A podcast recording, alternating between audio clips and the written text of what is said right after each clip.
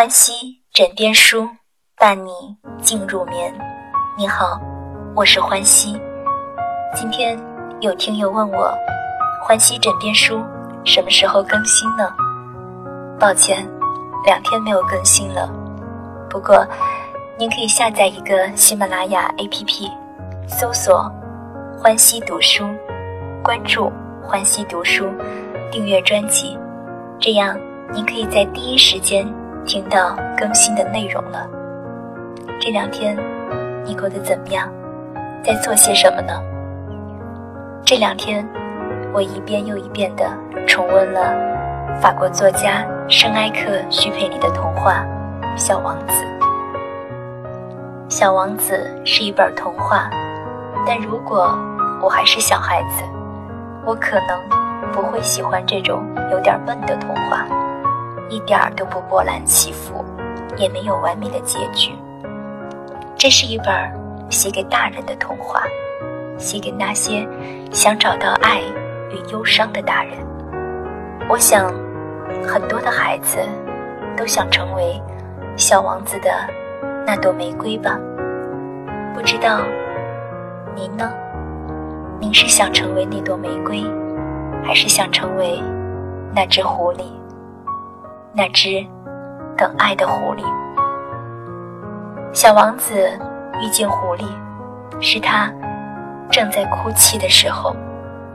小王子因为难过而邀请狐狸和他一起玩，狐狸拒绝了。他说：“我不能和你玩，因为我还没有被驯养。对我而言。”你只不过是个小男孩，像其他千万个小男孩一样。我不需要你，同样，你也用不着我。然而，如果你驯养了我，那么我们就互相不可缺少了。对我来说，你就是世界上唯一的了。对你来说。我也将是世界上唯一的了。狐狸是执着的，对爱的执着与期待。驯养就是建立某种关系。时常在遇到一些人的时候，脑子里会突然闪现出“请驯养我吧”。对爱情或者友情，都是需要条件的。如果你驯养了我，那我们就在一起吧。小王子驯养了那只狐狸，狐狸告诉他：“你驯养了我，那么我的生命将会充满阳光，你的脚步将会变得和其他人不一样。别人的脚步会让我迅速地躲到地下。”而你的脚步声，就像音乐一样，召唤我出洞穴。多美好的感觉！如果你被驯养，你的世界将不再是原来的样子。当你爱着我，或者当我爱着你的时候，我们的世界都不会再是原来的样子。我愿意把我的年华送给你，如果你愿意收下的话。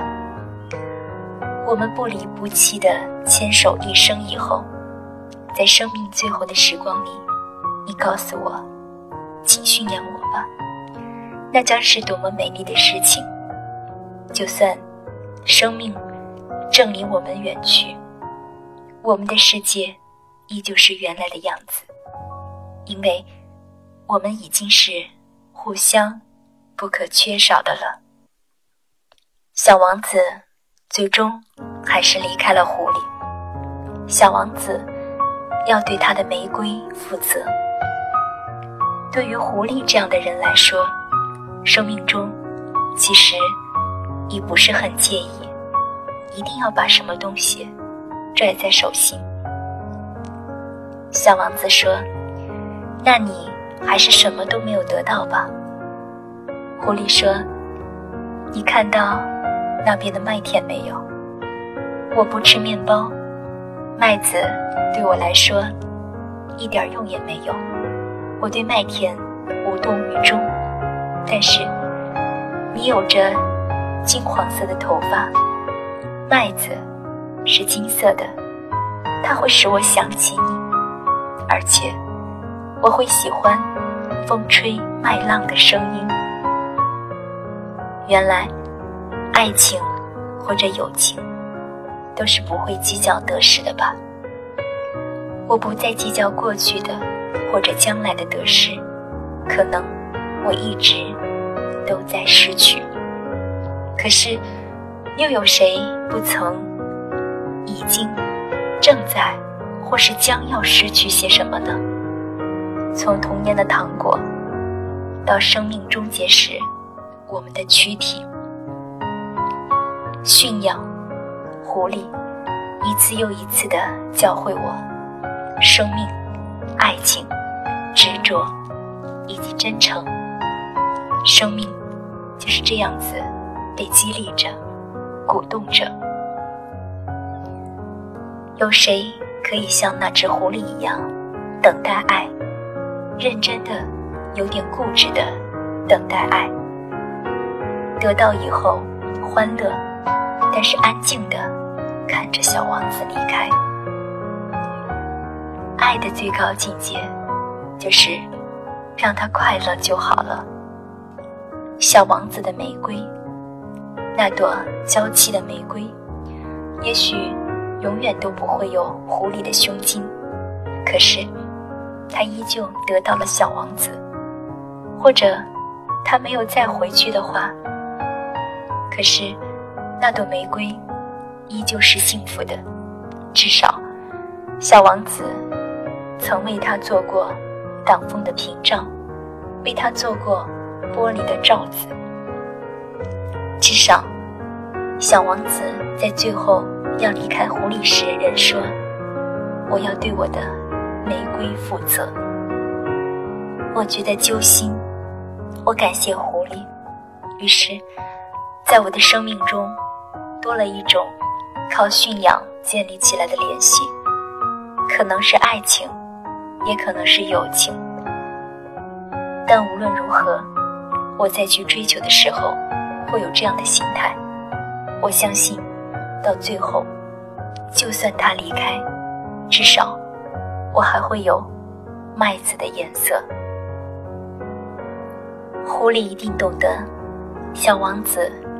是理智的，有责任的，他要对玫瑰负责。毕竟，狐狸在遇到小王子的时候，他已经有了玫瑰。